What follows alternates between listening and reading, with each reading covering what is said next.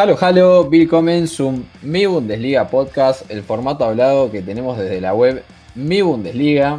Esta oportunidad, como lo adelanté en mi Twitter personal, vamos a tener un programa poco fuera de lo común.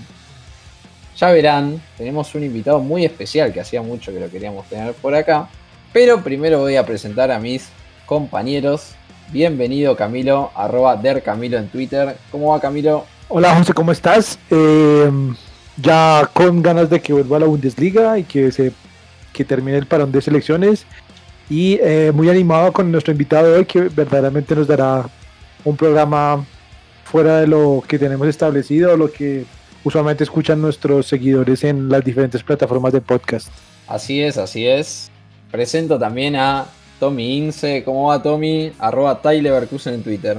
Hola José, hola Camilo, hola también a otro de nuestros invitados que ya tendremos después para, para presentar. Y bueno, con un programa, como bien decías, un, invitado que teníamos ganas de tener hace rato, así que ya, ya tendremos un lindo programa por adelante. Me tomo el vuelo a España y allí se encuentra nuestro querido Blas Díaz, arroba Plaje Díaz. ¿Cómo hablas? Hola José, hola Camilo, hola Tommy. Pues encantado otra semana más de estar aquí después de un parón que, como buen europeo que soy, eh, detesto, porque la selección es la odio. Y bueno, se presenta un podcast que va a ser mucho más entretenido que esta jornada internacional. Y con muchas ganas también de ver qué nos cuenta nuestro invitado.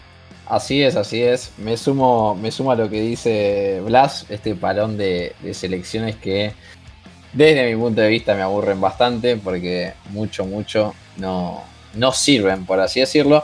Pero ahora sí, llegó el momento de presentar, se abre la alfombra roja y entra un miembro de el creador de tantos eh, apodos que nosotros conocemos como John Leno, como Sócrates Papasalor, como el famoso El Inválido.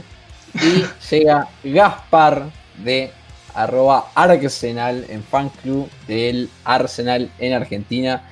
¿Cómo va, Gaspar? Tanto tiempo que te queríamos tener acá. Hola chicos, ¿cómo andan? Bueno, antes que nada, muchas gracias por invitarme y espero estar a la altura porque me hicieron una, apertura que si no me van a tirar tomatazos si no soy entretenido. No, no, no, acá eh, ya, lo que nos has dado en Twitter ya es suficiente, así que, así que ya sabemos que vas a estar a la altura, no tenemos ninguna duda de eso. Y ahora, sin más preámbulo, así ya nos metemos en lo divertido. Así arranca un nuevo capítulo de Mi Bundesliga Podcast.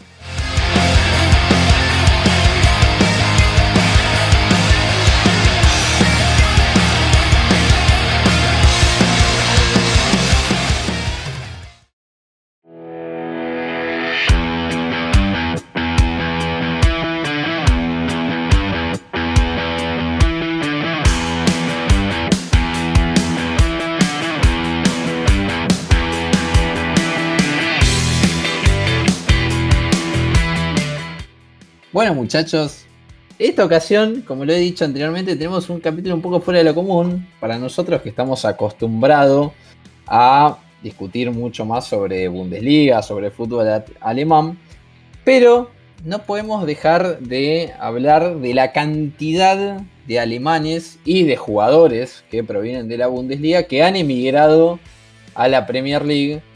Y directamente le pregunto a Gaspar si este, estas nuevas incursiones, cómo ve estas nuevas incursiones, tanto de alemanes como jugadores que llegan desde la Bundesliga en una Premier League que generalmente, hoy por hoy, antes se decía que la Liga Española concentraba todas las estrellas, pero me parece que eso se fue cambiando un poco. ¿Cómo ves esta, estas nuevas llegadas alemanas o de la Bundesliga en la Premier. No, creo que bien lo decías vos, eh, la Premier League ha, eclipsado todas esas figuras.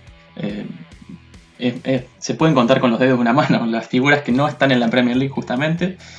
Y, yo me quedo sobre todo con los que dicen los propios jugadores, en los casos más recientes, pues creo que todos vamos a pensar en, en Havertz o, Timo Werner, eh, en las diferencias que, remarcan ellos. Eh, antes pasaban las declaraciones justamente. Y, y cómo es, y, en el, no, sé, no sé si en el nivel o, en la adaptación y lo que uno espera de esos jugadores. Claro, y, de paso te pregunto, ya, ya nos meteremos, ya, ya va a haber tiempo para hablar de, del Arsenal. De paso te pregunto si eh, ves a estos jugadores con el nivel, por así decirlo, para llegar a la Premier League y romperla. Eh, a mí me parece que también depende un poco del estilo, ¿no? También depende un poco del estilo. Me parece como que un Timo Werner, al ser un delantero mucho más rápido y más de ese fútbol inglés de idas y venidas, me parece que se adapta más, pero quizás a Havers le costaría más, ¿no? Esa adaptación.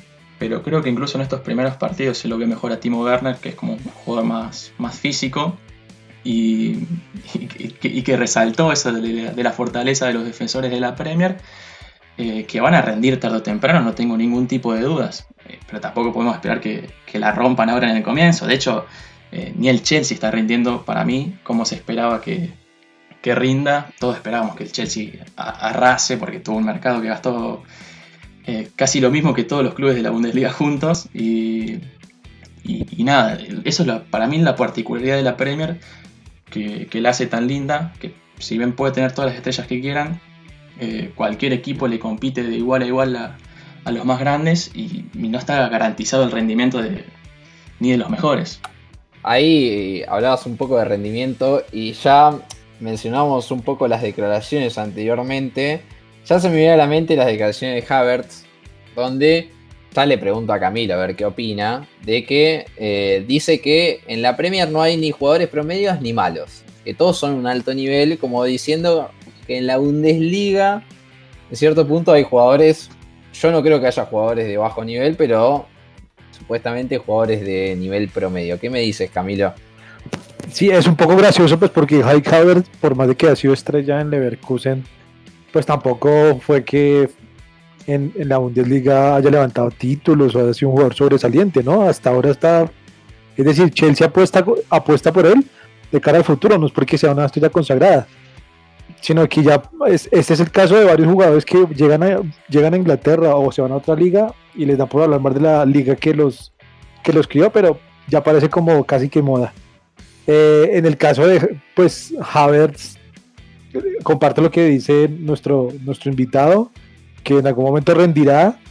Yo lo dudo un poco porque me parece que eh, le voy a hacer una comparación que le va, le va a ser bastante eh, muy familiar. Creo que Havertz es el reemplazante en pecho fríos de Mesut Özil.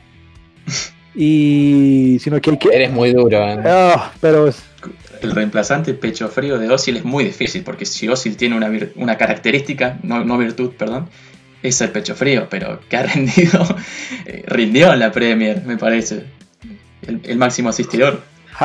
se están en el curso, la maestría, siendo un alumno muy responsable para tomar ese cargo y va, va derecho para allá.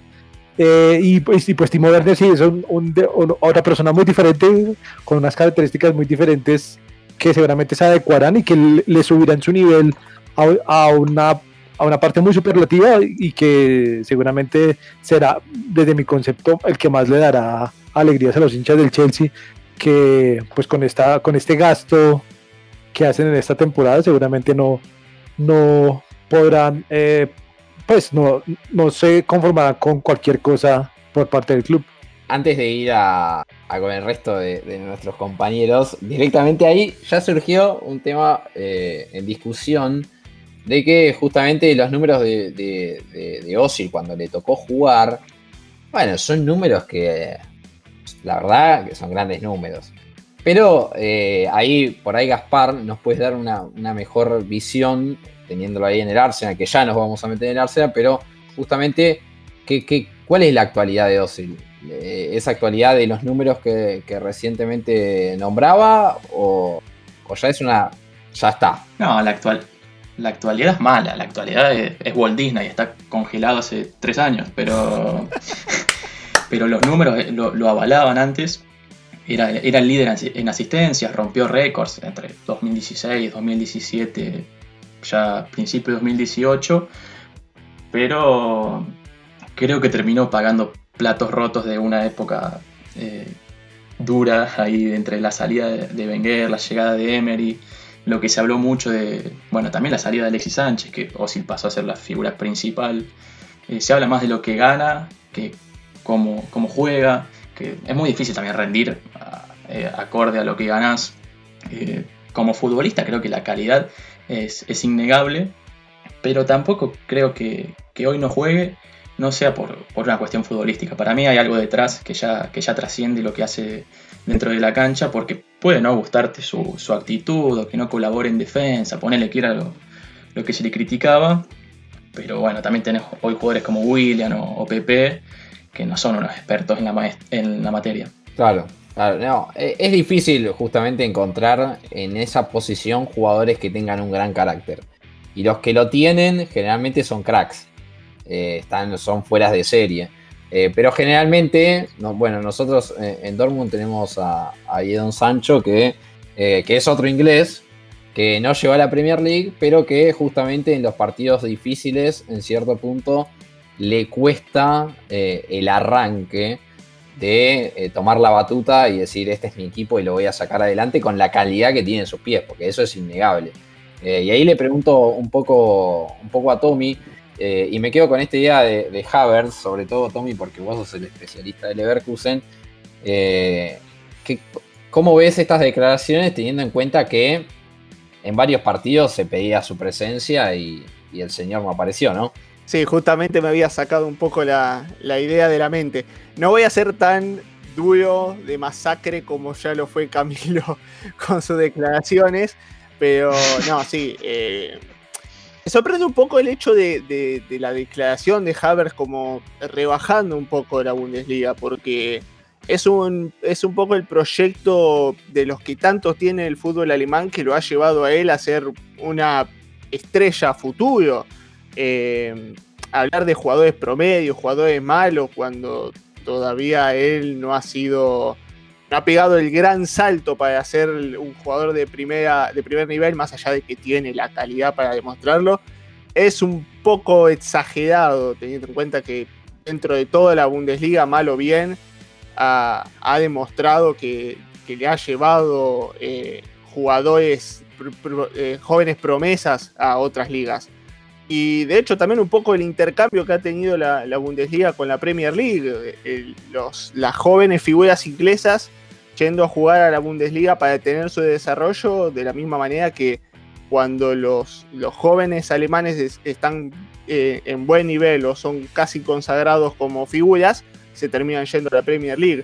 Eh, no sé, para mí me parece un poco duro también teniendo en cuenta lo que bien dijiste, José. Es, eh, es un buen jugador Havertz, pero pegarle con el tema de promedio y malos cuando Todavía no lo hemos visto en un partido importante siendo destacado, eh, sobre todo en los últimos que ha tenido el Leverkusen, que han sido bastante importantes, como por ejemplo un, cuartos de final contra el Inter en Europa League, o alguna serie de Champions ante equipos duros como el Atlético Madrid, o quizá la final ante el Bayern Múnich en la Copa Alemana.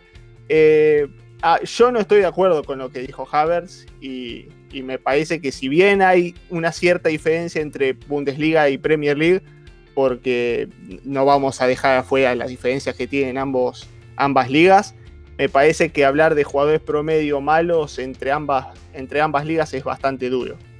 Sí, yo coincido y además que en cierto punto uno también tiene que pensar que entre, entre los jugadores ellos son colegas y es como si nosotros nos pararíamos acá a hablar mal de un colega la verdad que eh, en esto del fútbol, que, muchas veces se habla de los códigos, bueno, en cierto punto parece que, que Osil no, eh, que Osil, perdón, que Havertz no fue tan condescendiente en torno a eso. Eh, pero bueno, cambiando un poco de tema sobre los jugadores, Yo creo que el gran impacto, primero paso por Gaspar y después me voy a ir a Blas, porque sé que, que, Blas es bastante seguidor de cómo juega el Liverpool. Eh, justamente eso, eh, ¿cómo fue el impacto este de, de Klopp? Y recuerdo eh, que en su momento, cuando salió de Dortmund, la verdad es que no entiendo por qué el Arsenal no lo fue a buscar. Sí lo entiendo porque Wenger todavía no se había ido, pero dejó como esa sensación, ¿no? De decir, ¿por qué no fuimos por, por Klopp, no? Claro, porque vos mencionás al, Liverpool de Klopp, pero Klopp ya venía de antes, siendo como una figura como para decir, bueno, traigámoslo porque, a ver, Wenger se va en 2018, pero desde unos años antes se ve, ya todos veníamos diciendo, bueno, ya está, hermano, eh, me parece que es hora de que des un paso al costado, después finalmente da el paso al costado y viene Emery, cosas peores, ahora estamos más o menos bien, pero, pero Klopp era un candidato interesante. Igual al, hincha del Arsenal siempre como que miró un poco de reojo a Klopp porque estaba esa famosa frase criticando a Wenger del heavy metal y que Wenger es más música clásica, pero, pero sin dudas creo que, que, Klopp ha, como revolucionado la Premier desde una manera un poco más intensa. Es todo lo que hoy se ve como, como torneo, esta Premier tan competitiva de equipos que van para adelante, que no te dan respiro, fue algo que, que instaló Klopp, me parece.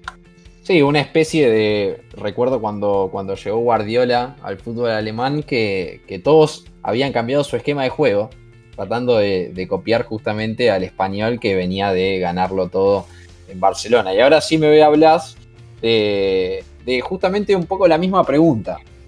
De, de, si este club que su última temporada en Dortmund fue muy discreta, incluso arañando puestos de Europa League, pero que en la Premier lo, demostró todo, ¿no, Blas? Sí, la verdad es que lo que demostró Klopp fue que con una plantilla con efectivos que ni mucho menos parecía que tuvieran potencial estar por grandes cosas, porque por ejemplo, Mino venía del Hoffenheim, Mané salía del Southampton, pero nadie se esperaba que fuera a convertirse en un top mundial. Lo mismo de Salah, que se apegó en el Chelsea.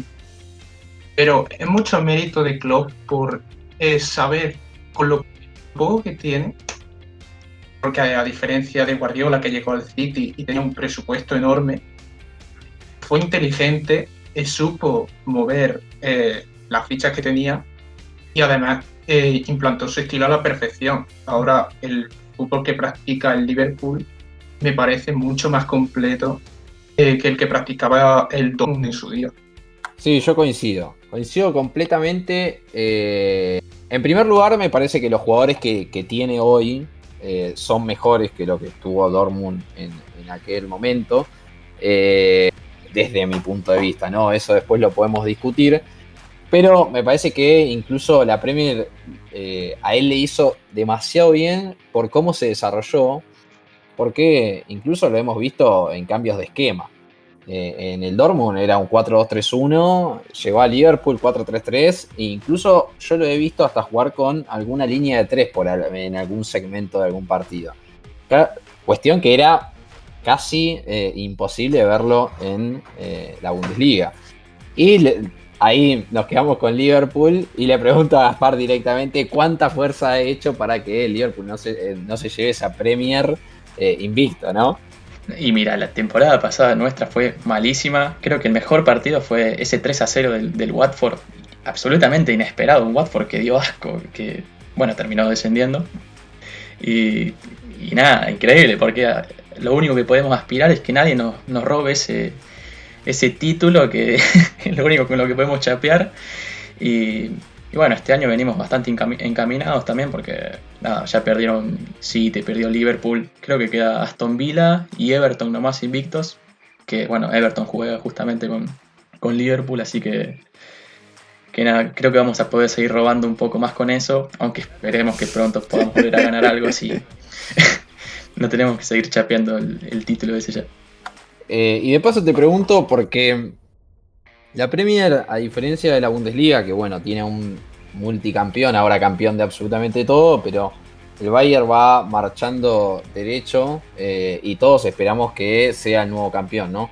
Pero a veces da la impresión quizás de la Premier de decir, bueno, no sale campeón un mismo equipo, Pero hoy por hoy la discusión está entre Liverpool y City y quizás para los Arsenal o para los United eh, se ve un poco más lejana, ¿no? Esa idea parece como que no se centra en un club, pero está entre dos y quizás alguno que dé la sorpresa, ¿no? Sí, para mí si tiene algo criticable la Bundesliga es que, a ver, como torneo, los partidos son, los partidos para mí de Premier o de Bundesliga son como similares, muy intensos, equipos que van al frente, pero el, formato de, la liga es como sale siempre campeón el Bayern, ponele, si, si hay algo que criticar. Eh, y la Premier tenés ahí que compiten hoy dos o tres equipos al menos si querés le puedes sumar a, Chelsea por, cómo compró y el torneo es largo. Además City no arrancó tan bien, Liverpool también perdió. Pero, pero sí, hoy, creo que es una liga de, dos o tres equipos y no sé, United, Arsenal, Tottenham pueden aspirar a, a un cuarto, el famoso cuarto puesto que antes nos cargaban y hoy nos desvivimos por volver, que te garantiza entrar a Champions. Sí, sí, totalmente. Y además lo mismo pasa en Bundesliga, que, ese cuarto puesto es tan preciado eh, porque afecta totalmente la economía del club. Creo que en cierto punto eso el Arsenal lo sufrió y que lo sigue sufriendo. Eh, y que de paso contamos ahí un poco la noticia y le pregunto directamente a, a Camilo que la Bundesliga descendió al cuarto puesto en el ranking UEFA eh, esto quiere decir que ya no va a contar con cuatro plazas directas a Champions League. Eh, y le pregunto a Camilo directamente esta cuestión de eh, cómo, cómo, la ve, ¿no? Cómo, cómo, cómo va a afectar, sobre todo en la competencia que ya, si no era Bayern, un poco Dortmund, un poco Leipzig, el resto un poco no compite, ¿no, Camilo? Sí, es verdad. Es, el Bayern muy no puede hacer todo lo que, necesita la liga y eso creo que excepcional, bueno, mayoritariamente es porque la mayoría de equipos tienen un pensamiento demasiado pueblerino. Yo en ocasiones eh, anteriores he dicho que Borussia Dortmund tiene un pensamiento pueblerino, lo sigo ratificando y otros clubes también lo tienen, especialmente los que llegan a Liga de Campeones y Liga de Europa. Eh, a diferencia de, Leipzig, porque tiene un sistema eh, mundial en cuanto a su reclutamiento y en cuanto a su concepción como club. Los dos únicos clubes que pueden así como que son cosmopolita y que están como abiertos completamente al mundo son el Bayern Múnich y el Leipzig. De resto son clubes muy pueblerinos que solamente ven pensando lo que pasa en su ciudad, lo que les pasa en sus adentros y no quieren ver otras opciones. Lo vemos eso nomás con la selección de directores deportivos, entrenadores, y aquí se ven las consecuencias. Eh, seguramente no creo que en esta temporada se haga, pues porque sabemos que esta temporada es bastante atípica, pero para la 21-22 seguramente deberán tener un poco los eh, algo más abierta la mente para buscar alternativas en el extranjero y que traigan ideas diferentes para competir no solamente en la liga nacional sino también en, de forma Europa porque mm, pues España siempre predomina en estas competencias internacionales y Alemania es Alemania en este momento ni siquiera digamos en Europa League no puede competirle a Ucrania, no puede competirle a Italia, donde la verdad pues no debería ser así, pero pues es, la realidad, es la lastimosa realidad. A mí me gustaría agregar al comentario que hiciste anteriormente que creo que en esta temporada de Liga Premier, otro equipo que hay que meter en la consideración para el título es el Tottenham, que una plantilla para mí de ensueño. Para mí sí me parece que es una plantilla. Quiero, que ya. es una es una, es una plantilla. Ya quiero que responda Gaspar. De top 3 en, en Liga Premier. Duro, duro. Pero hay una, eh, una cuestión de, institución. Eh, ya está, el Tottenham no puede pelear un título. ¿Qué te hace creer que un equipo que no gana nada hace 60 años puede salir campeón? Yo tampoco lo creía que llegara a una final de Champions y lo logró mal que bien. ¿Y la perdieron? Pero llegaron. ya, eh, me gusta el debate que se armó. Y, Camilo, eh, pienso también que eh, nosotros en algún momento nos imaginamos que el Schalke pueda pelear una, Bundesliga, la verdad que yo no.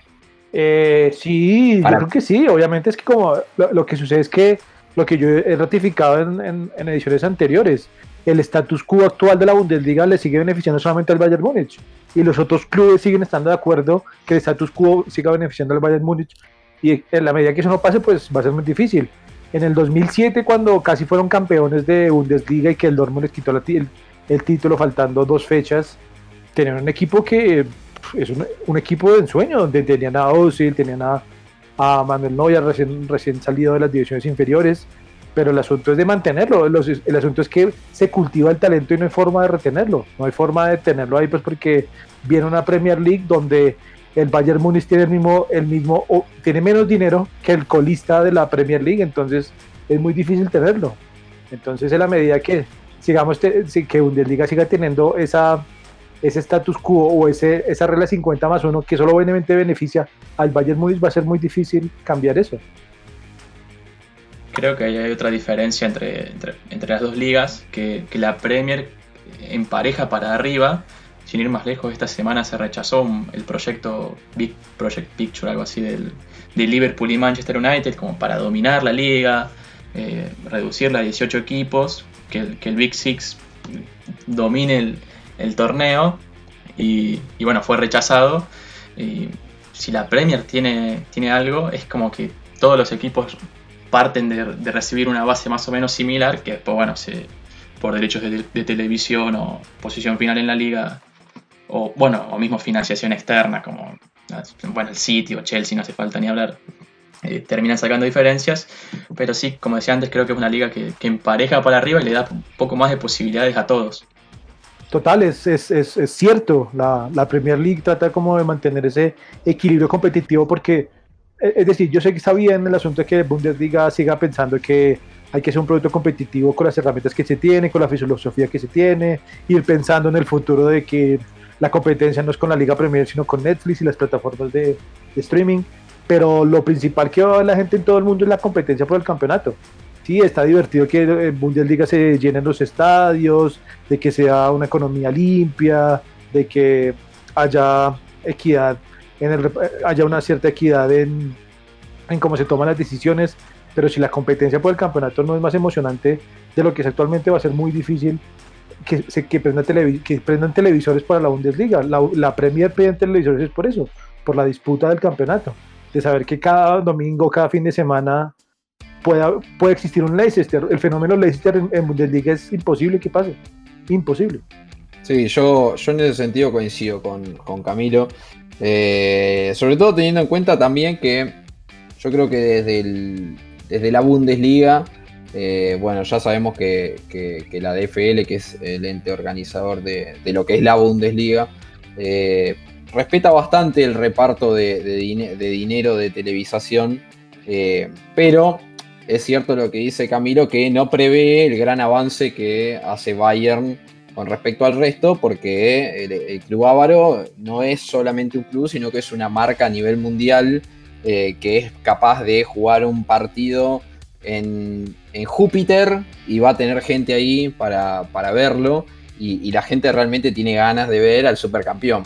Eh, y eso es una gran diferencia que desde nuestro punto de vista los directivos del fútbol alemán no tienen en cuenta porque indirectamente el Bayern sigue sacando diferencia por más de que ahora ya nos metemos directamente a este tema, me parece que es otro de los atractivos que tenemos por discutir, por más de que el Bayern cumpla la regla de 50 más 1, que de paso cuento para algún oyente que, no conozca cuál es esta regla, significa que el 50 más 1 debe pertenecer a los socios de los clubes, clubes que anualmente celebran una asamblea y todos los socios toman decisiones y son los que llevan a cabo justamente esto, con excepción del Wolfsburgo, Leverkusen en un principio porque son clubes que tienen un patrocinio que lleva más de 30 años junto al club una vez que eh, una empresa o un sponsor lleva 30 años al lado de una institución eh, futbolística,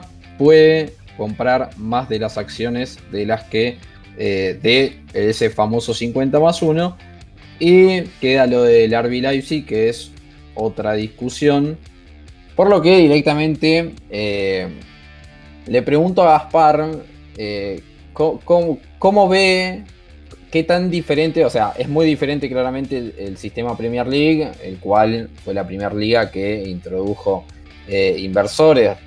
Creo que recuerdo ese Blackpool Roberts ya hace, hace largos años y el más famoso y el primero fue eh, Abramovich en Chelsea.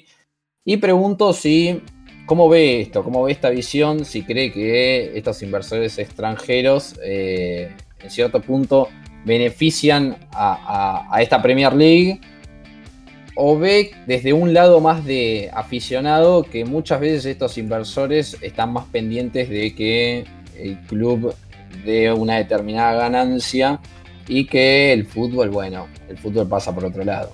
Yo creo que hay un poco de todo, porque están los ejemplos que, han ido bien, City, Chelsea, que a mí personalmente me dan un poco de asco porque nada, fue demasiado el cambio, pero, pero creo que es, positivo eh, y manejado responsablemente. Eh, está a las, cuentas que, hoy por hoy la, Premier League marca una diferencia desde lo económico y, que se debe en gran parte a esta financiación externa que, que, introducen los dueños. Ya indiscriminadamente, eh, de jeques y esas cosas no me gusta tanto. Pero, pero creo que es algo positivo. Y lo otro es relativo, ¿no? Es que hubo clubes que cambiaron los colores de sus camisetas, los, estadios siguen estando llenos. Eh, no, creo que sea, que sea mal visto.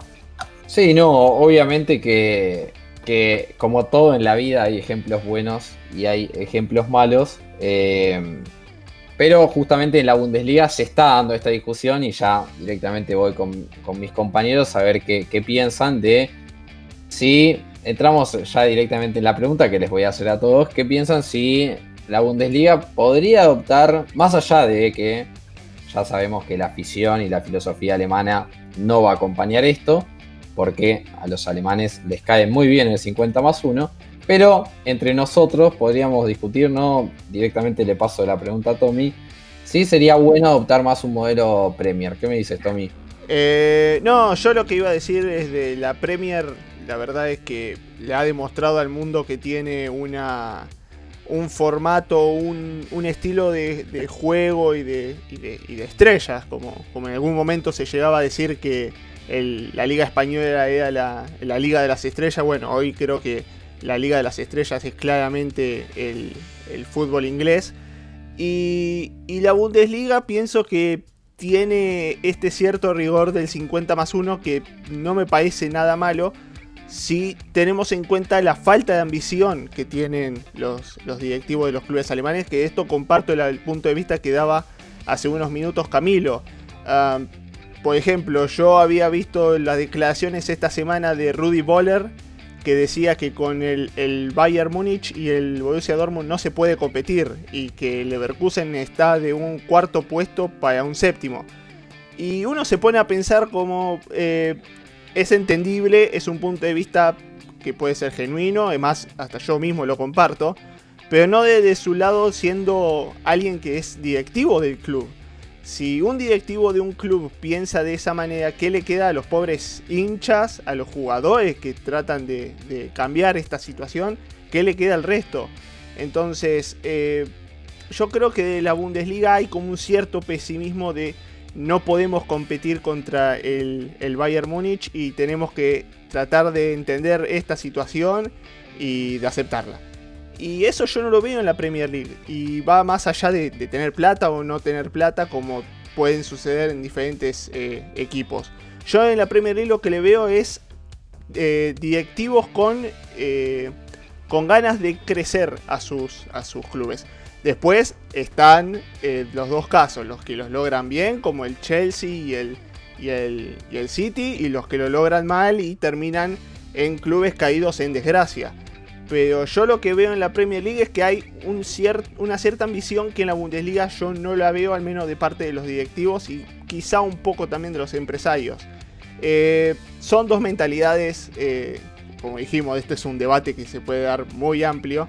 Pero yo creo que ese es el punto más clave. Si los propios directivos de la Bundesliga no tienen esa ambición para decir, bueno, a partir de ahora eh, podemos seguir con esta filosofía de vamos a desarrollar jugadores jóvenes o vamos a hacer que nuestro club crezca, cualquiera de, cualquiera de, los, que, de los pensamientos que puedan tener. Pero si no tenemos la ambición de decir, bueno, vamos a tratar de hacer lo posible para convertirnos en la próxima en la próxima competencia del Bayern Múnich, como quizás yo sí se la veo al RB Leipzig, que es el, más, eh, el más controvertido de todos los clubes, si no, adopta, si no se adopta esa posición, indudablemente el Bayern va a seguir ganando, no solamente porque tenga las figuras, no solamente porque tenga un gran técnico, ni porque tenga toda la plata del mundo, sino también porque eh, básicamente no tiene competencia en cuanto a la ambición de querer salir campeón. Bueno, rápidamente le extiendo la, pregunta a, Camilo, que ya un poco nos dio su opinión, pero es la hora de explayarse. Eh, sí, como expresaba anteriormente, el, sistema actual le beneficia al Bayern Múnich y lo que es preocupante, es decir, que el Bayern Múnich le beneficia está bien, pues ellos defienden sus intereses. Lo que es preocupante es que sus adversarios estén contentos de cómo funciona el asunto. Yo no he visto eh, directivos de otros clubes que verdaderamente den, ideas, eh, quieran como cambiar el sistema del torneo, como que generen un tipo de alternativa para quitarle eh, esta supremacía al Bayern no solamente desde el dinero, sino desde la liga o alternativas al 50 más 1, sino, ah bueno, va a seguir así, si en algún momento podemos ganarles, pues bien, si no, pues haces, haces la Bundesliga, haces ese sistema alemán y si no te gusta, pues sintoniza otra cosa. Eso es lo difícil, entonces cuando en la intención de la Liga Alemana de Fútbol o de FL es internacionalizar el producto, va a ser difícil porque mira, en el ranking UEFA ya los cuatro cupos directos no van a estar. Y ojalá que no esperen a que Francia supere a Alemania para tomar medidas cuando de pronto ya sea muy tarde, ¿no? Eh, esto me recuerda un poco a lo que pasaba con la selección alemana antes de 2002, bueno, entre 2002 y 2006 donde pensaban que su sistema de juego, de scouting y todo era perfecto y se dieron cuenta en los mundiales que no funcionaba, que no les generaba copas mundiales, que no les generaba eurocopas y les tocó cambiar eh, mucho de eso para volver a tener un, título mundial en 2014. Tengo la sensación de que va a pasar eso, que hasta que no se vean en una situación donde muy crítica, no van a hacer un cambio eh, tan profundo en el sistema Bundesliga que verdaderamente los haga reflexionar. En este momento España está en una, ¿cómo se diría? En una, en una situación bastante difícil porque se dieron cuenta que este mercado de fichajes ellos pasaban inadvertidos, ni siquiera su, su Real Madrid y su Barcelona pudieron hacer grandes fichajes. La Liga Premier pues obviamente se los llevó por encima. La Liga Italiana ahí trata de, de, hacer lo que puede con lo que tiene y más em, trayendo a colación la nostalgia de equipos grandes que en este momento no lo son, pero la Bundesliga parece que estuviera contenta como está el asunto y eso pues, me parece desde el punto de vista competitivo un poco preocupante.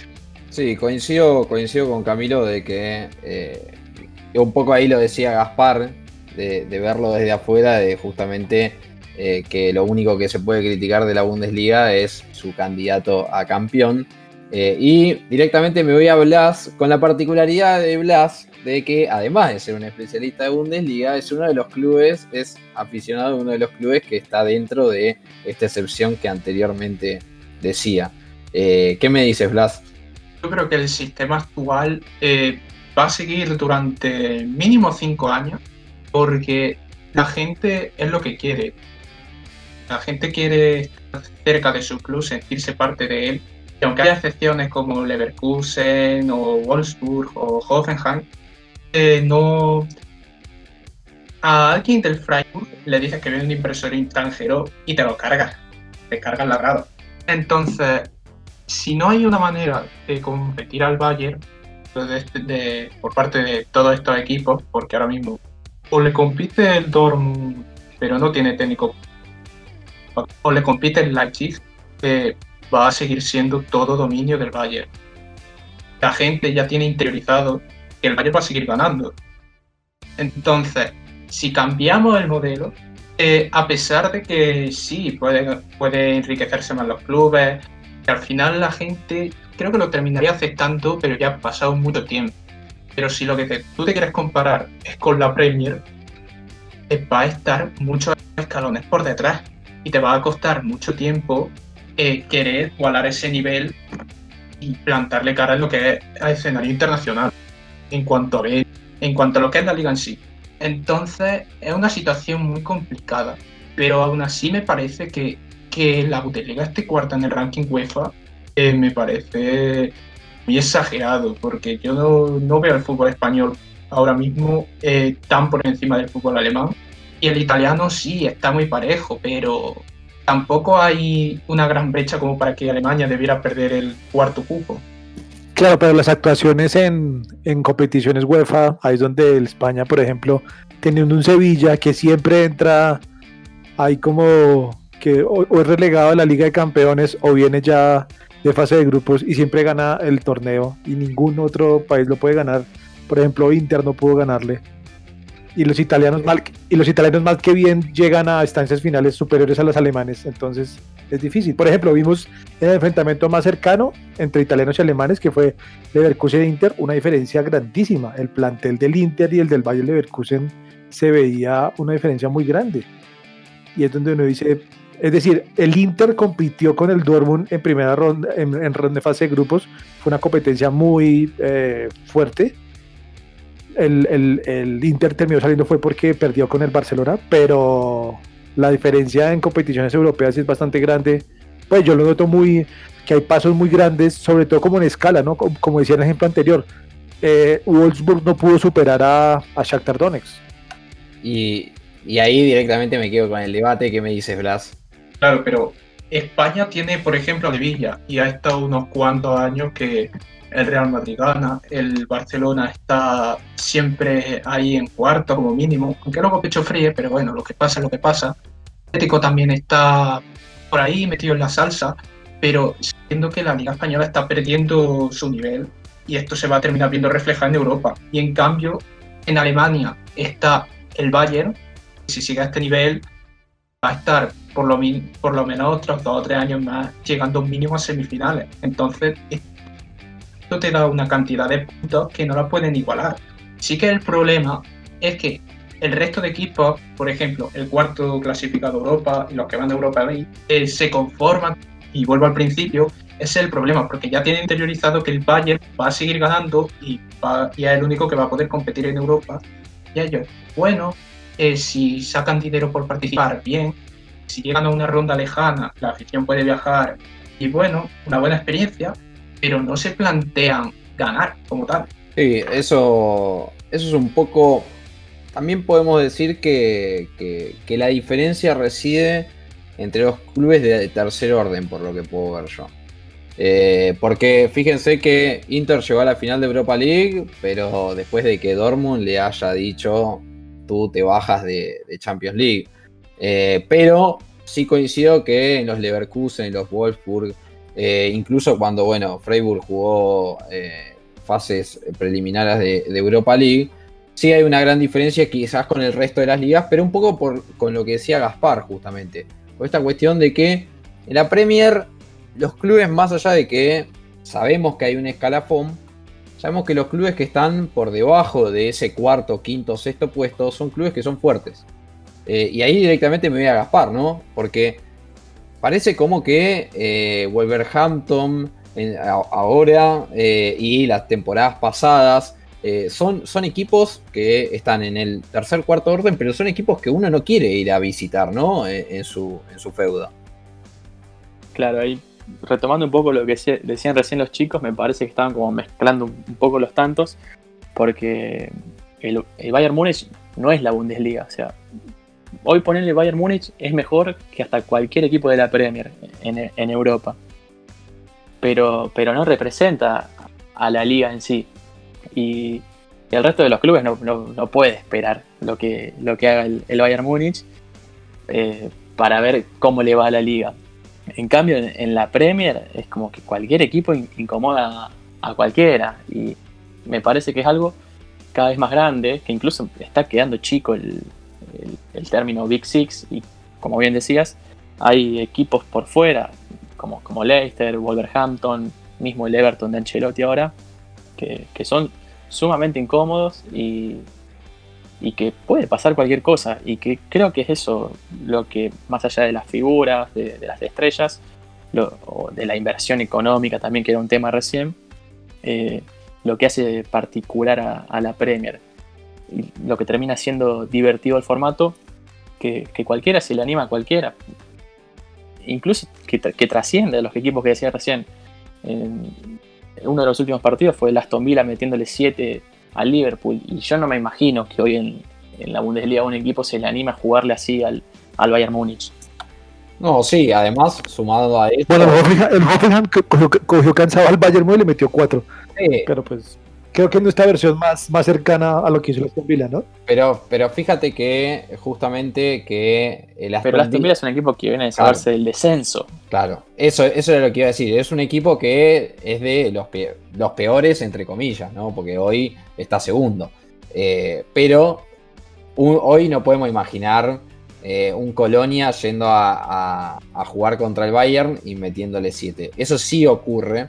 Eh, y también a mí esto que tiene la Premier y directamente le, pregunto a, Gaspar, con esta cuestión de que la Bundesliga no se anima a salir y con esta mentalidad pueblerina que yo la comparto totalmente con Camilo, la Bundesliga no se anima a salir de su idioma alemán, cosa que no pasa en la Premier, ¿no? Porque uno ve eh, tantos entrenadores extranjeros, pero que también apuestan, por ejemplo, eh, con lo vistoso.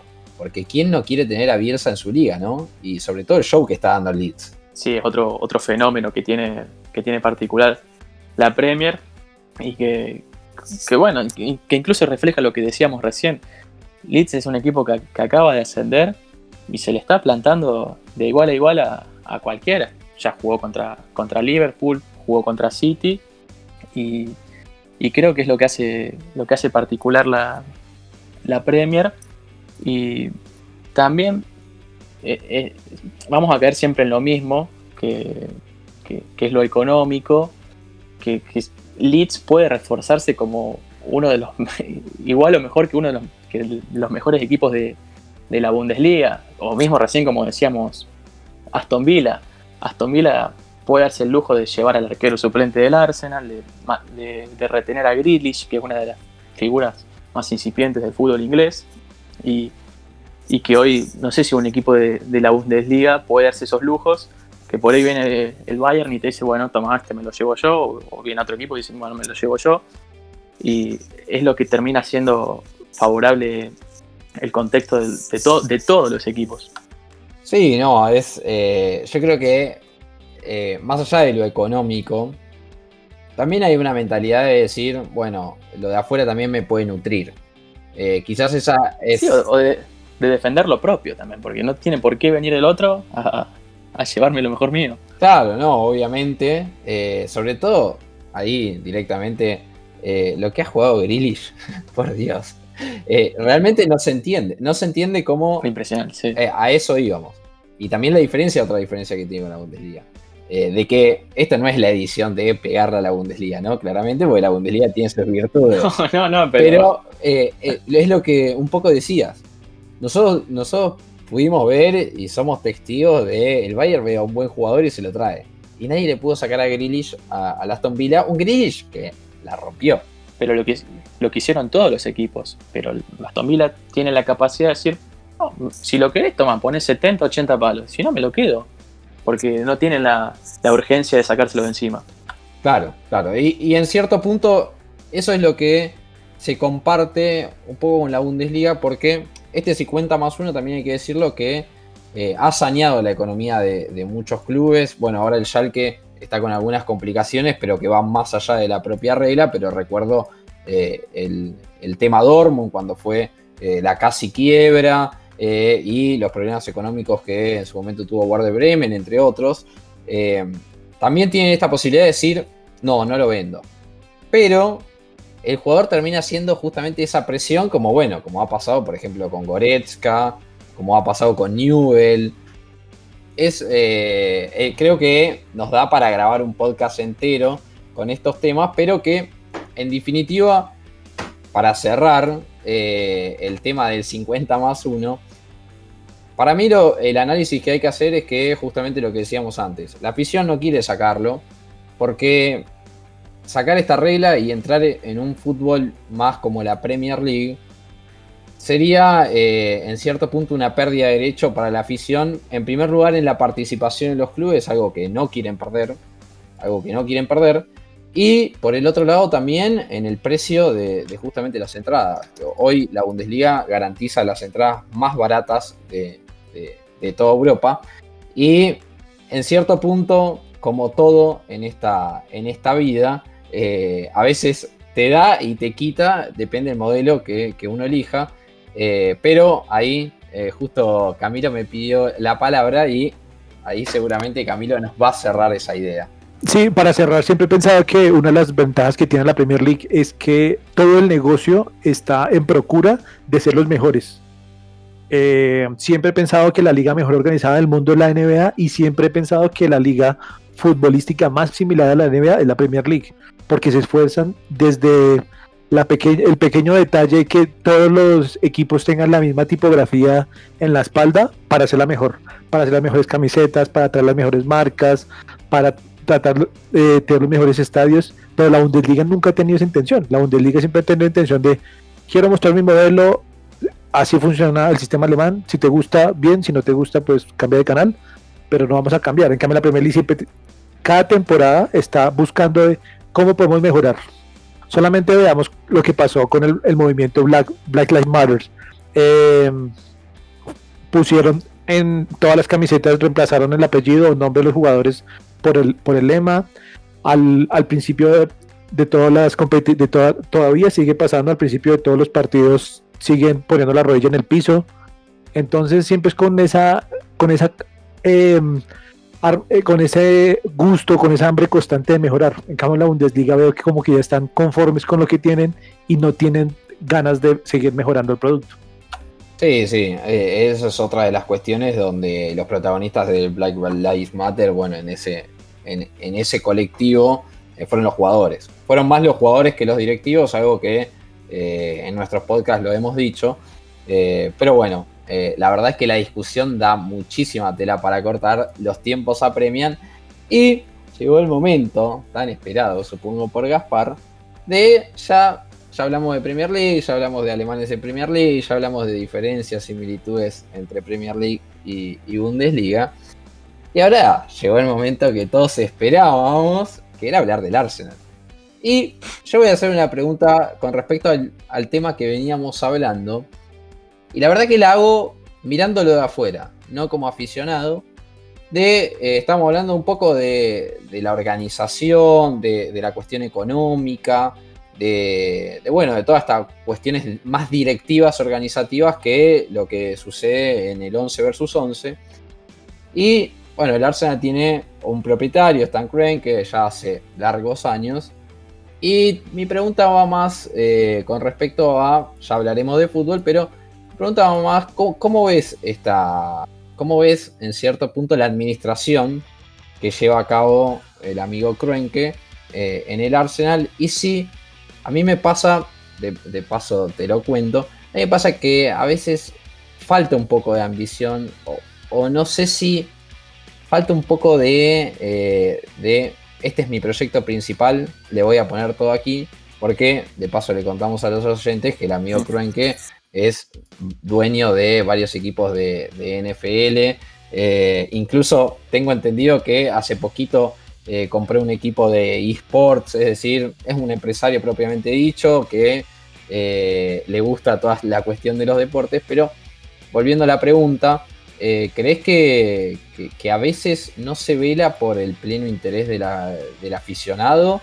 ¿O crees que, bueno, también la cuestión económica con tantos años eh, de Arsenal eh, no entrando al Champions League afecta a esta desinversión eh, o justamente no traer a estas figuras que podríamos decir de, Premier League, por así decirlo, ¿no? ¿Qué me dices?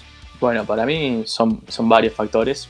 Primero, como bien decías, eh, es un, empresario yankee que tiene como, un condominio de franquicias en la NFL, en la NHL, todos los deportes de Estados Unidos se te ocurran. Y como que al Arsenal siempre se lo vio un poco descuidado. Sin embargo, como bien decís también, eh, el club se ve afectado por no entrar a Champions League. Sin embargo, dicen que se sigue invirtiendo como, como si la jugara. Pero, pero es un poco de todo, un poco de falta de ambición. También hay que pensar que venís de, más de 20 años de, de Arsène Wenger que controlaba todo después también de, varios cambios dirigenciales que tuvo Iván Gassi, Raúl Sanlejí, eh, de ojeadores que vinieron post-Wenger, de una política de fichajes que a veces iba para un lado, a veces iba para el otro, de, gastar y gastar mal. Pero, pero sí, sin dudas que, que si vamos al dueño y a, esa inversión extranjera, que es algo que hablábamos recién, eh, en el Arsenal ha dejado que desear. Incluso todos los años sale el reporte de, cuánto invierte cada dueño y, junto a, Glazer del Manchester United la inversión de, de que fue de, de, cero. O sea, como que salió derecho con lo que entró y con lo que salió. O sea, ahí sí se maneja un poco como, como empresario, justamente como lo que es, y que, no quiere perder su, patrimonio. Que, al fin y al cabo, para el club no, le termina sirviendo porque tiene un dueño, pero a la vez no lo tiene porque no, no recibe eh, esa, inyección que le permita por ahí, sí, traer una figura que, que de a poco le, le vaya permitiendo acomodarse y competirle. Tampoco queremos ser el, el, City, el Chelsea, que tienen estos, magnates que ponen de, de, avillones y, y ahí para mí sí se pierde un poco la, lo que tiene el club y Arsenal sigue siendo el, mismo club de siempre, eh, que junto a, Liverpool, United eran grandes desde antes y hoy nos han sacado un poco de, ventaja porque falta ese respaldo que te permita seguir compitiendo igual a igual. Sí, eh, en realidad yo ya, he dicho, ya lo he contado que tengo un hermano hincha del Arsenal, por eso es que más o menos eh, sé cómo anda la actualidad y que justamente a veces da esa impresión de que eh, el club a veces se lo ve un poco, un poco descuidado y, creo que en eso, en eso coincidimos, sobre todo teniendo en cuenta la grandeza que tiene el Arsenal, que está dentro de, es Manchester United, Liverpool, Arsenal. Eh, está ahí. Eh, por historia, la, comunidad mundial, por títulos. La comunidad mundial es inmensa también, sí. Eh, y justamente por lo que vos decías, por afición. no, olvidemos ese pequeño detalle. donde uno. Es lo que, sí. lo que más demanda junto a la historia, al fin y al cabo. Sí, sí, sí. Es que en realidad siempre la discusión de la grandeza de los clubes está muy controvertida, pero uno siempre analiza desde la popularidad y después desde los éxitos pero casi siempre la popularidad juega un factor fundamental en, ese aspecto. Y eh, ya más hablando de, antes de darle el pase a, mis compañeros, eh, te pregunto sobre, justamente ahí surgió el, el, nombre de Wenger. La verdad es que no me quiero ir con la pregunta eh, guardada, pero te pregunto si yo veo que, que Wenger eh, ha estirado muchos más años de los que realmente debería haber estado en el club.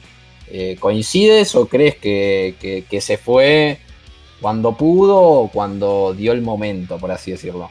Es un poco de todo lo que decíamos antes también, porque ya en los últimos años de Wenger decíamos, bueno, ya es hora de dar un paso al costado.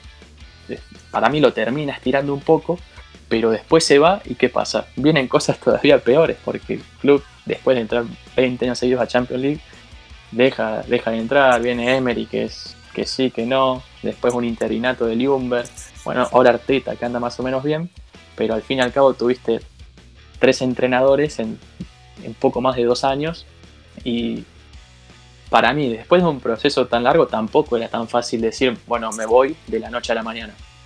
Fue trabajando su salida para que no sea tan, tan tumultuoso lo que, lo que venía después. Sí, sí, creo que además antes lo habías, lo habías dicho, de que Wenger no era solamente un entrenador, sino que era un, no, era un director eh, casi general, podríamos decir. A nivel Bundesliga podríamos decir tranquilamente que era entrenador y era un director general. ¿Por qué? Por lo que se, por lo que se ha trascendido, estaba hasta en el, área, en el área de marketing dando indicaciones. Eh, y eso, ¿no? Obviamente siempre es muy difícil de superar para cualquier club, ¿no? Eh, pero ahí le doy el pase a, mis compañeros eh, y más especialmente a Tommy de que eh, llegó, llegó Leno al Arsenal hace unas temporadas y llegó desde el Leverkusen y hoy hace poquito han ganado un título con Emiliano Martínez pero han decidido seguir apostando a Leno.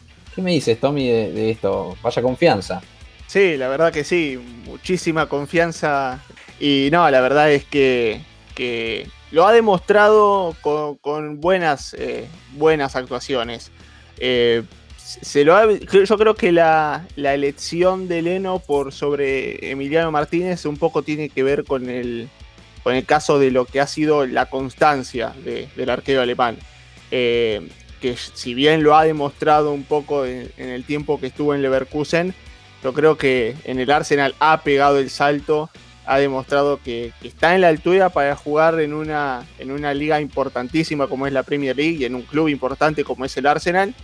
Y yo creo que en parte de la confianza que le han tenido a, Leno en este tiempo ha sido por, por, esa cuestión de que en los partidos complicados ante los equipos grandes lo ha hecho muy bien, eh, que en muchas ocasiones ante defensores complicados vamos a, vamos a ser buenos y vamos a ser complicados como David Luis, como Mustafi, como tantos otros que podemos entrar. Eh, ante lo que le ha tocado tener enfrente, Leno ha respondido bien y si bien Emiliano Martínez dio un, buen salto en crecimiento últimamente, como, como bien decías, jugando, jugando y ganando títulos, ahora siendo considerado dentro del, equipo de, la selección argentina. Bueno, a pesar de todo eso, yo creo que el voto de confianza que tienen en Arsenal sobre Leno es por la cuestión de, haber sido alguien constante en su rendimiento y en haber sido una figura vital para, para no haber sufrido muchos partidos anteriormente. Eh, y, el que, y el que ahí un poco decía defensores complicados, eh, y antes de obviamente darle el pase a Camilo Baulas, eh, ¿qué, qué, cosa, porque ahí decía Tommy, el rendimiento constante de Leno, en un sentido positivo, ¿no? Pero el rendimiento constante de Mustafi, de David Luis, de Sócrates, da un poco de miedo, ¿no, Gaspar? No, tal cual, como decía Tommy, a, Leno se le respeta sobre todo eh, que él, pierde el puesto por una lesión contra Brighton, y, pero antes de eso era una bestia. Básicamente en sus peores momentos Arsenal se sostenía por las atajadas de Leno y por los goles de, de. Y ahora Leno volvió y sigue siendo el mismo de antes, no hay que tener ningún tipo de dudas. Y como bien decís, en la Premier League te, puedes enfrentar a, a Salah, a Agüero, a Harry Kane, pero lo que más peligroso tenía el Arsenal era la defensa. Mustafi, la verdad, es un, mono con navaja. Eh, si Leno es consistente, Mustafi es todo lo opuesto. Sin embargo, cuando llegó estuvo 22 partidos sin perder. Todos creíamos que era Franco Baresi y después, bueno, eh, tocó, volvió a su, a su realidad. Y después terminó siendo Mustafi. Sí. Eh, no, y, ahí me voy a, Camilo, que, justamente también Mustafi eh, y todos los que toda la batería de refuerzos que han llegado con Milistan, podemos recordar a, Sócrates, bueno, Guamellán ha rendido, pero Mavropano, Gendús, podemos recordar un montón de refuerzos. Eh, Granit Shaka. Shaka. Claro. Sí. Milintan llega como, como un cazatalentos. A ver, los talentos que trae son pésimos. Mavropano, Gendouzi. Lo mejor que llega debe ser por contacto porque venía de Borussia Dortmund y bueno, viene Aubameyang y nada, pero, pero como cazatalentos pésimo. También trajo a Lichtsteiner, que después fue a la, a la Bundesliga justamente. A retirarse. Casi, a retirarse. Ya estaba retirado en vida, me parece. Ahí le pregunto a, Camilo eh, qué fracaso, ¿no? Se llevó Mislintat en el Arsenal, ¿no, Camilo? Sí, la idea es que como que quiso hacer una especie de franquicia del Arsenal en Borussia Dortmund porque fue Sócrates, fue Henry Mkhitaryan, fue Aubameyang, después Shaka, que cuando Shaka iba a Arsenal también ya estaba rumoreado que podría pasar a Borussia Dortmund. Eh, fue, es, bastante cómico ver un Arsenal tan con tanta Bundesliga en su plantilla, pero pues no está mal, pero quizá no, no han sido los mejores refuerzos, porque digamos en el caso Kolasinac como les comentaba antes de grabar este podcast, creo que fue más un refuerzo más dirigido al departamento de boxeo del, club que a la plantilla de fútbol. Eh, ahora Ozil está más encargado de, la contabilidad de la mascota que de jugar fútbol. Son como diferentes roles que uno pensaría que va a estar en el terreno de juego, pero están como en otras áreas del club que son bastante costosos. Lo, importante ahora es que pues, se, se arriesgaron bastante en traer a Mikel Arteta, porque pues es decir, sabemos que el Arsenal no es el, no es el equipo más eh, rico de Inglaterra, pero pues para Mikel Arteta era toda una apuesta y les funciona bien. Tanto que ahora pues ya Aubameyang está en un nivel tan superlativo que es considerado uno de los eh, cinco mejores goleadores actualmente. Y, recordemos que para mucha gente que pronto conoce a Aubameyang desde su etapa en Borussia Dortmund, que cuando él estaba, bueno, cuando llegó a Borussia Dortmund, jugó, jugaba como extremo por izquierda, porque así, así venía San Etienne, pero quien verdaderamente lo convirtió en delantero centro fue Klopp. Eh, si no estoy mal, fue un partido de Liga de Campeones contra Real Madrid, que ahí fue el, cambio que verdaderamente lo diferenció. Ahora nuevamente llega al extremo izquierdo, pero pues más es como para tratar de darle espacio a, a la cassette. Pero el experimento le ha funcionado perfectamente a, Arteta y creo que con Arteta o ha llegado a un nivel mucho más superlativo del que pudo tener en Borussia. Sí, eh, ahí directamente le pregunto a Gaspar, ahí justo Camilo nombraba eso, que paradójicamente de pasar de jugar a 9, Arteta le descubre la posición de extremo izquierdo que un, un extremo izquierdo un poco falso, porque se cierra muchísimo y llega muchísimo al área. Y claramente Gaspar podemos decir que, fue el mejor refuerzo de esa época, ¿no? Sí, seguro. Además, Aubameyang llega en un mercado eh, de enero de 2018, si mal no recuerdo, en el que se va Alexis Sánchez, que era, la figura del momento. Y en realidad Alexis Sánchez hay un, hay un truque por Kitarian, pero el, verdadero reemplazo termina siendo a Aubameyang que lo van a buscar. Y e impacta desde el primer momento. Mete dos, ligas, las dos ligas enteras que jugó. En una terminó goleador y en la otra terminó un gol atrás de, Jamie Vardy. Y, y, en lo que dice Camilo de la posición, a mí me gusta por fuera en, los partidos contra los grandes, que, funcionó incluso en, el, semis y final de la, de la FA Cup y en la final de, Community Shield contra Liverpool. Pero me parece que de 9 es un tipo letal, que se gira y, le pega, pero por fuera funciona cuando juegas contra equipos que, te atacan y tiene espacios para correr. Ahora, si no queda muy recostado por la banda y no termina de, incidir, que incluso se vio un poco en estos, en estos primeros, en estos primeros partidos.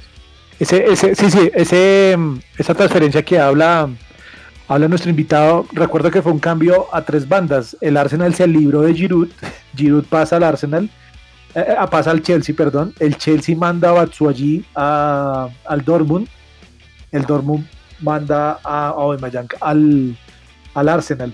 Y mm, ese en Alemania había como cierta comentario de, claro, Obi-Wan era el Batman, el Spider-Man y demás superhéroes que supo celebrar el asunto, pero también creo que la gran diferencia con Inglaterra es que aprendí a ser mucho más efectivo. En Alemania necesitaba, no sé, 10, 9 oportunidades para concretar dos. Ahora en Arsenal como que se ha vuelto más, más riguroso en sus oportunidades y ahora con dos o tres que le den, mete el gol. Un killer. Sí, eh, yo comparto, comparto esa visión, aunque siempre nos deja, ¿no? Como un, alguna oportunidad malograda que uno dice, ay, lo metía yo, ¿no, Gaspar? Mismo contra, contra Olympiacos el año pasado. No, bueno, este año. Bueno, fue tan larga la, pandemia que. Pero. Sí, contra Olympiacos, que tira una, una media chilena en la última. Ese partido insólito que perdemos.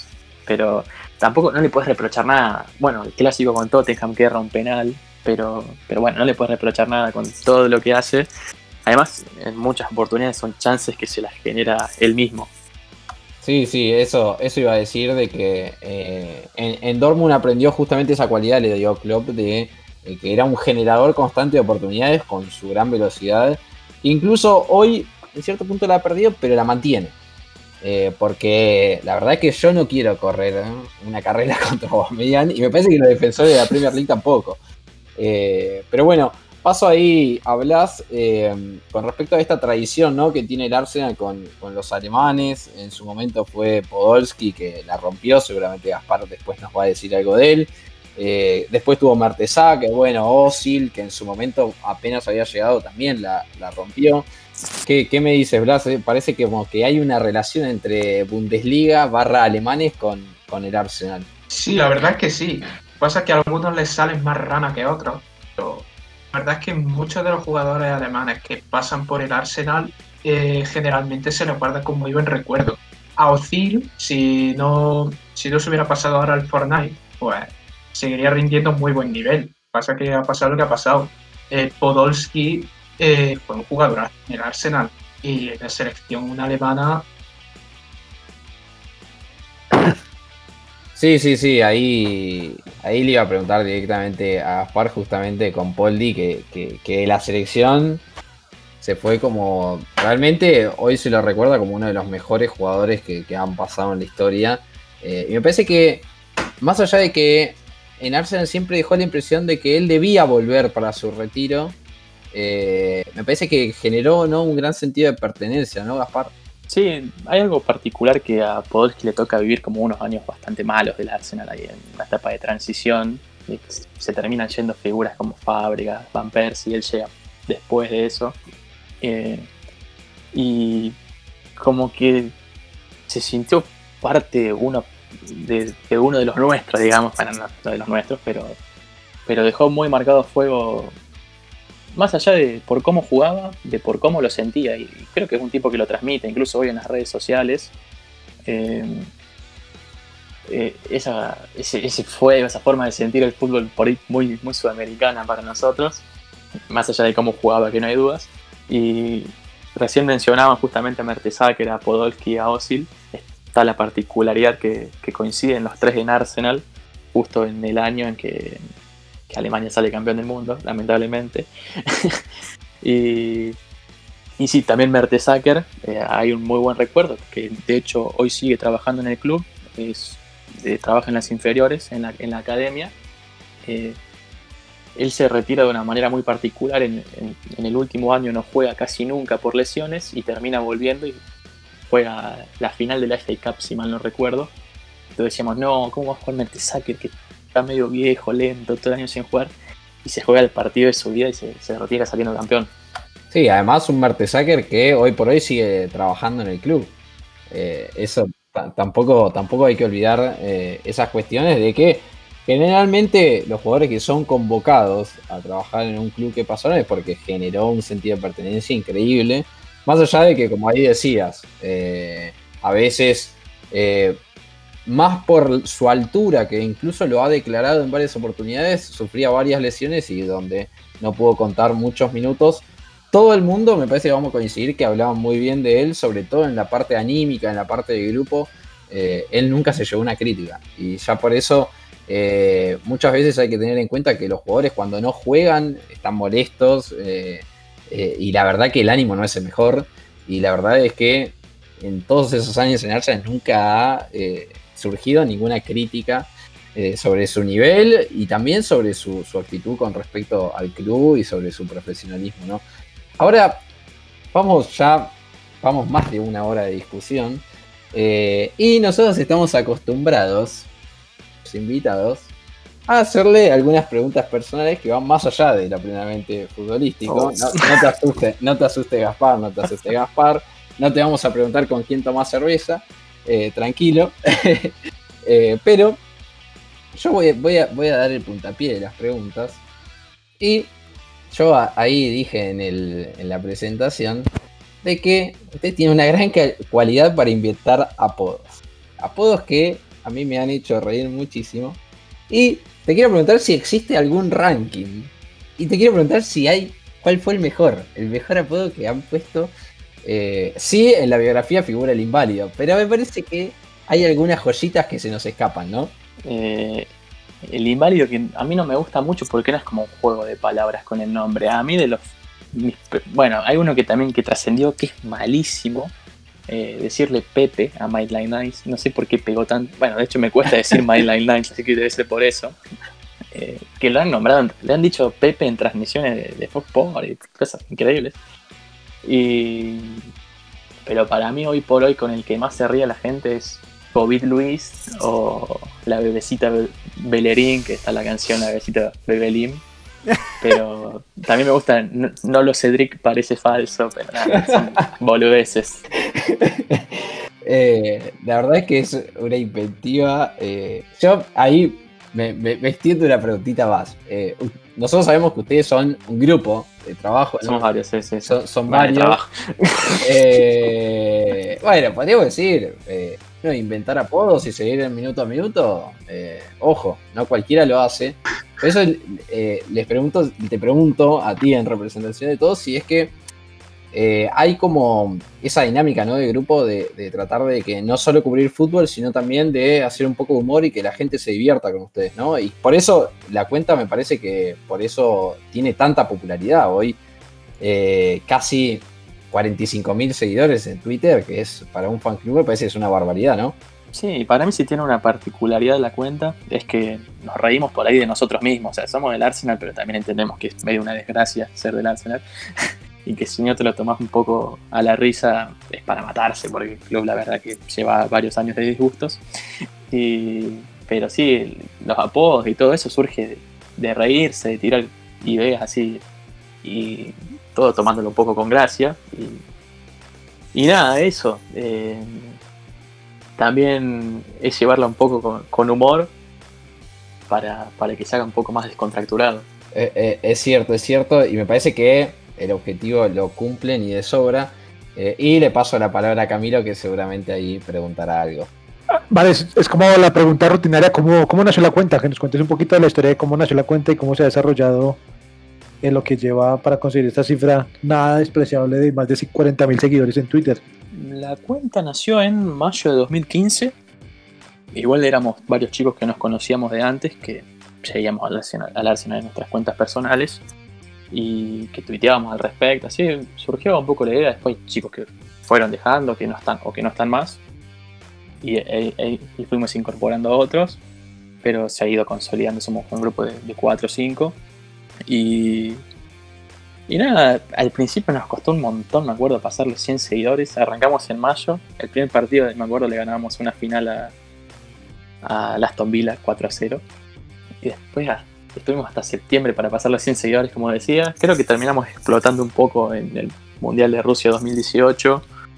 eh, que ahí cubrimos todos los partidos reservados. y bueno, menos el tercer puesto, que el tercer y cuarto puesto, que no le importa a nadie, pero nos olvidamos.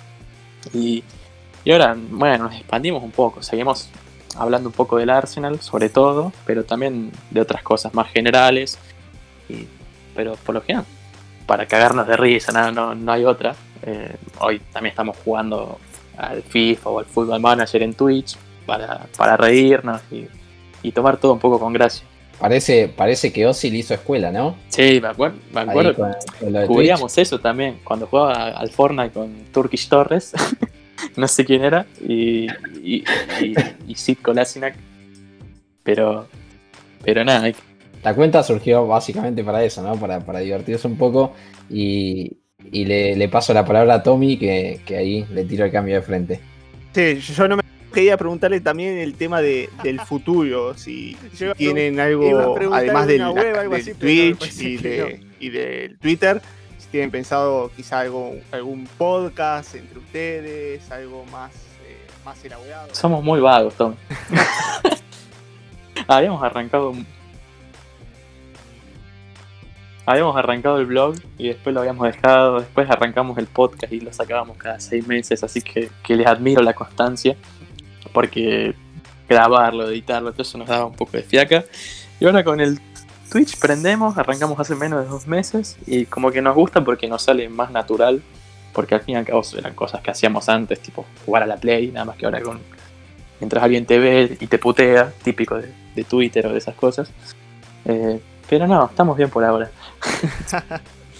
Ahí le paso otro cambio de frente. Ahora hacia, hacia España. A ver, Blas, si tienes alguna pregunta. Ya que habéis dicho que jugáis bastante al FIFA, eh, a mí también me gusta, la verdad. Eh, ten- tengo bastante mano, eh, pero cuando hacéis Ultimate Team, Cuando quieras, ¿eh? cuando hacéis Ultimate Team, eh, Ya, ya hay proposiciones acá, ¿eh? Ya hay propuestas. cuando hacéis Ultimate Team, ¿cuántos jugadores del Arsenal tenéis que meter? ¿O no metéis ninguno? Bueno, justamente ahora estábamos jugando al Ultimate Team y la gente se reía porque no tenemos a ninguno del Arsenal y hay dos o tres del Tottenham. Estaba Davinson Sánchez, Reguilón. Gritábamos los goles de Richarlison, pero bueno, nada. ¿Qué, qué va a ser? Qué traición. No es, no es culpa nuestra si no tenemos a nadie que se destaque o que cueste conseguir. Bueno, la verdad es que eh, ya estamos en la, en la última, última, última etapa de- del podcast y yo cierro eh, con, con esta pregunta de que capaz iba un poco más a lo personal, pero ¿qué es lo, lo más loco que, ha que le ha sucedido a la cuenta?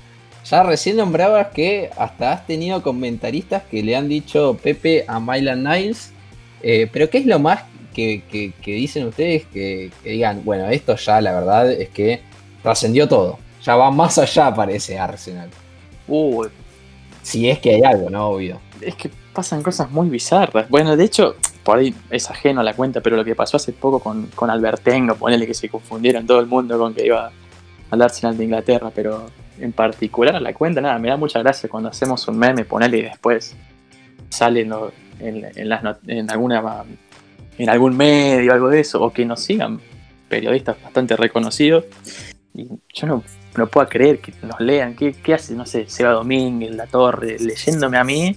que subo boludeces, pero. Pero nada, eso que te nombren y esas cosas están buenas.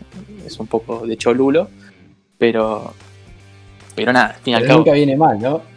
No, no, qué sé yo, lo, lo tomamos con gracia nosotros y creo que la gente también. Es como que ya se siente parte de la cuenta, porque al fin y al cabo es un, un poco de todo, porque es lo que uno hace, pero también lo que los otros replican y que. nada, las, las muestras de, de cariño están siempre están, son bienvenidas. Más en Twitter, que es un poco medio tóxico a veces. Sí, sí, sí, totalmente. A veces Twitter, eh, la discusión se pone un poco difícil. Ahora sí, con esa pregunta, eh, cerramos este nuevo capítulo de, otro, otro, otro invitado que tuvimos en mi Bundesliga podcast. Eh, y rápidamente, rápidamente les voy a recomendar dos notas para en nuestra web. Siempre les recomiendo que la visiten porque si quieren saber lo último en fútbol alemán, siempre tienen que poner mibundesliga.com. Eso ya lo saben nuestros oyentes y el que no lo sabe, que lo vaya teniendo en la cabeza. Tenemos, eh, recién hablábamos del ranking UEFA, está la nota sobre la caída de la Bundesliga al cuarto puesto en el ranking UEFA. También tenemos un análisis sobre la selección alemana de Lueb, que hoy no nos ha, no nos ha dado el tiempo para discutir un poco, pero si quieren eh, leernos nuestra opinión y también el análisis que pudimos hacer de los tres partidos que ha jugado eh, Die Mannschaft, pueden hacerlo en nuestra web. También, como siempre, recomendar nuestras redes sociales, tanto en Facebook, en Instagram como en Twitter, somos arroba mi Bundesliga. Y obviamente, espero que ya lo hayan hecho, porque lo digo siempre, suscríbanse a nuestro canal de Telegram, que ahí llegan las notas sacaditas del horno, apenas salen, están ahí y les llega en el móvil rápidamente. Y ahora sí, tocó el momento de despedir en primer lugar a mis compañeros. Muchísimas gracias Camilo Arboleda desde Colombia. Abrazo Camilo. Vale, gracias José. Yo también me gustaría unirme a las sugerencias de notas. Tenemos una muy interesante que es de un niño inglés, hablando de cosas de Inglaterra, un niño inglés que es hincha del Ipswich Town, equipo que está en tercera división, pero que su gran pasión es construir los estadios de la Bundesliga en bloques de construcción de Lego. Eh, como noticia de este tema, su próximo estadio será el del amado eh, Wolfsburg. Creo que lo, le genera entusiasmo saber cómo quedará a nuestro amigo Blas. Y también como, como un pequeño resumen de cómo le fue a los hispanoparlantes en este par de selecciones, como para que vean quiénes jugaron, quiénes se destacaron y quiénes no. Sí, nota, esa nota recomendadísima, sobre todo para los que no pudieron seguir la fecha de selecciones, a ver qué, qué- qué nos dejaron los jugadores latinos de la Bundesliga. Ahora sí, saludo a Blas, que ya debe ser bastante tarde desde España, pero que siempre deja todo y está aquí con nosotros. Muchas gracias Blas y abrazo. No, no, no es tarde si se está en buena compañía como la vuestra. De verdad, eh, un placer estar aquí una semana más y nos vemos la próxima. Así es, así es. Saludo a Tommy, que lo tengo más cerca. Tommy, muchísimas gracias y abrazo. No, gracias a vos, José, gracias a, Camilo, a Blas y obviamente a, a Gaspar por haberse pasado en el programa de hoy.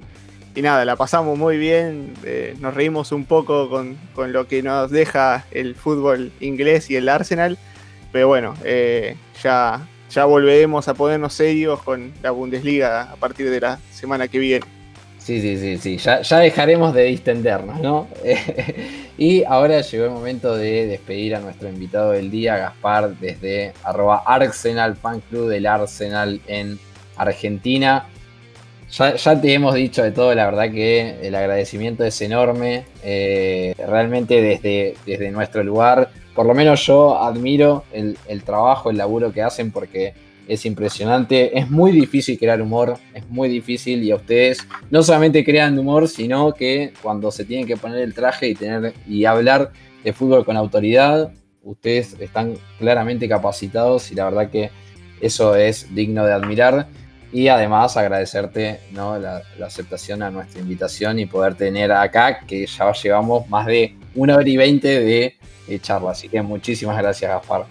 Muchas gracias a ustedes por invitarme. Eh, la verdad me la pasé muy bien y muchos éxitos con el proyecto. muchas gracias, muchas gracias. Esperemos que, sigamos así. Eh, y ahora ya no queda más nada. Mi nombre es José Ignacio Arauz. Me pueden encontrar en Twitter como arroba gaspachen. Y como siempre digo, muchísimas gracias a todos. Y no abrazo porque no se puede. un choque de codos y ya nos veremos en el próximo capítulo de Mi Bundesliga Podcast.